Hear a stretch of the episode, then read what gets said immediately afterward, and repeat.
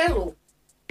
This week, included in the theme Soulmate, I'm going to read for you the poem Orchid. There is no plant in the world with so many shapes, sizes, and colors. Flower associated with virility the loves. She spreads a sweet fragrance in the air from the Greek word orchid. Her name derives symbol of fertility and elegance.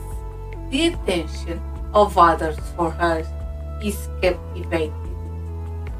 There are 25,000 species and more than 100,000 varieties.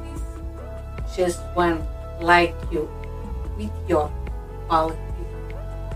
Big or small, charm all over the world.